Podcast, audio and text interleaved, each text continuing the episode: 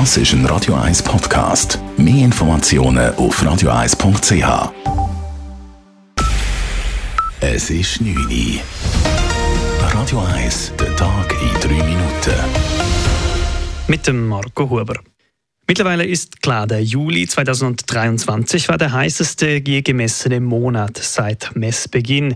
Die globale Durchschnittstemperatur lag im Juli bei fast 17 Grad, heißt es von Seiten des EU-Klimawandeldienstes. Für Klimaforschende ist dieser Hitzerekord im vergangenen Juli ein weiteres Alarmsignal. Für den Professor und Klimaforscher Fortunat Joos von der Universität Bern verdeutlicht dieser Hitzerekord den Verlauf der globalen Erwärmung. Diese wiederkehrenden Hitzewellen hätten drastische Auswirkungen Auswirkungen auf die Menschen und auf den Planeten. Eine Auswirkung ist, dass man, wenn man ja Hitzewellen hat, dass man mehr Hitzetote hat. Das hat man ja eigentlich schon letztes Jahr gesehen, wo man Tausende von mehr Hitzetoten in, zum Beispiel in Europa hatte. Eine weitere Auswirkung ist, dass die Arbeitsfähigkeit der Leute zurückgeht. Zum Beispiel jemand, der Solarpanel installiert. Wenn es draußen 30, 35 Grad ist, dann wird es sehr heiß auf dem Dach. Der bisherige Rekordmonat war der Juli aus dem Jahr 2019. Damals war die Durchschnittstemperatur noch rund 0,3 Grad tiefer.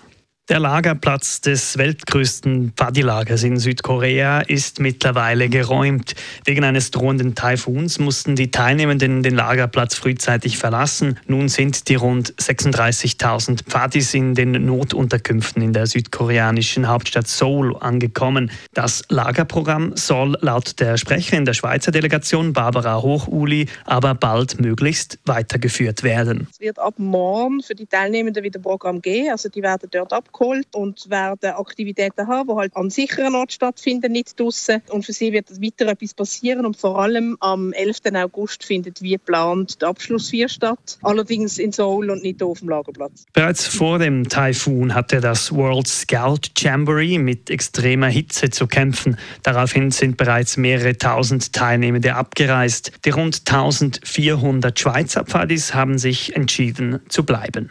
Die Schweizer Rettungsflugwacht Rega erlebt einen ruhigeren Sommer als noch im letzten Jahr. 2022 war das absolute Rekordjahr bei der Rega.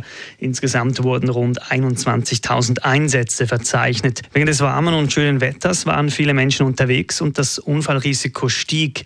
Diesen Sommer aber zeichnet sich ein Rückgang der Einsatzzahlen ab, wie Rega-Sprecher Matthias Gehrig erklärt. Wenn man jetzt die Einsatzzahlen aus den Sommermonaten miteinander vergleicht, vielleicht auch mit dem Jahr gerade, dann sieht man, dass unsere Crews in den Helikoptern von Mai bis Juli zwar immer noch viel Einsatz geflogen sind, aber nicht mehr ganz so viel wie letztes Jahr. Die Rega ist dabei nicht nur bei Freizeitunfällen im Einsatz, rund die Hälfte aller Einsätze geschieht aufgrund von medizinischen Notfällen. Radio 1 Wetter. Der heutige Abend verläuft teils bewölkt und teils sonnig. Es bleibt aber trocken. Morgen wechselnd bewölkt. Lokal mag die Sonne aber durchaus durchscheinen. Temperaturen erreichen am Nachmittag maximal 22 bis 24 Grad. Einzelne Tropfen sind möglich, vor allem Richtung Ostschweiz. Das war der Tag in drei Minuten.